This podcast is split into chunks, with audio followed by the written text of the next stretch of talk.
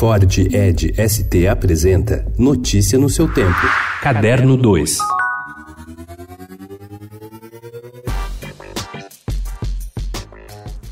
Conhecido como o Velho Grisalho, Walt Whitman revolucionou a poesia com a reunião de poemas Folhas de Relva, sua obra-prima, abrindo as portas para talentos como Fernando Pessoa. Mas o americano foi muito mais vasto e tem um outro lado bem menos conhecido, apresentado em Dias Exemplares. A edição lançada agora pela editora Carambaia, que aproveita os festejos pelos 200 anos de nascimento do escritor, é uma bem organizada seleção de anotações feitas por Whitman entre 1862 e 1882.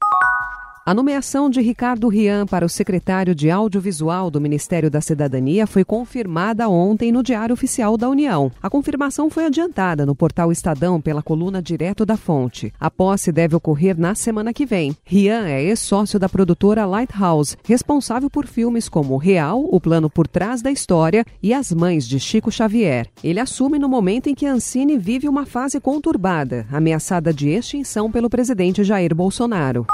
Recém-criado, o Instituto Rubem Valentim acaba de doar ao MASP um acervo com mais de 10 mil itens do pintor, entre manuscritos, cartas, fotografias e desenhos. Eles ficarão armazenados no Centro de Pesquisa do Museu, que dedica a segunda edição do MASP Pesquisa em 2020. Rubem Valentim foi um dos poucos artistas brasileiros a ter sua obra analisada pelo grande crítico italiano Giulio Carlo Argan.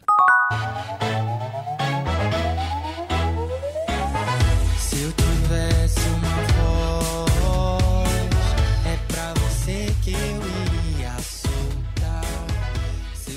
Estreia no dia 9 de agosto, às 10h30 da noite, no Canal Brasil, a minissérie Toda Forma de Amor, que é dirigida por Bruno Barreto e tem como protagonista Rômulo Arantes Neto. Na trama, o empresário está quase falido e, para tentar salvar o negócio dele, tenta uma nova empreitada, ao transformar a sua boate na Transworld, uma casa noturna que é dedicada ao público LGBTQI. Notícia no seu tempo. É um oferecimento de Ford Edge ST, o SUV que coloca performance na sua rotina até na hora de você se informar.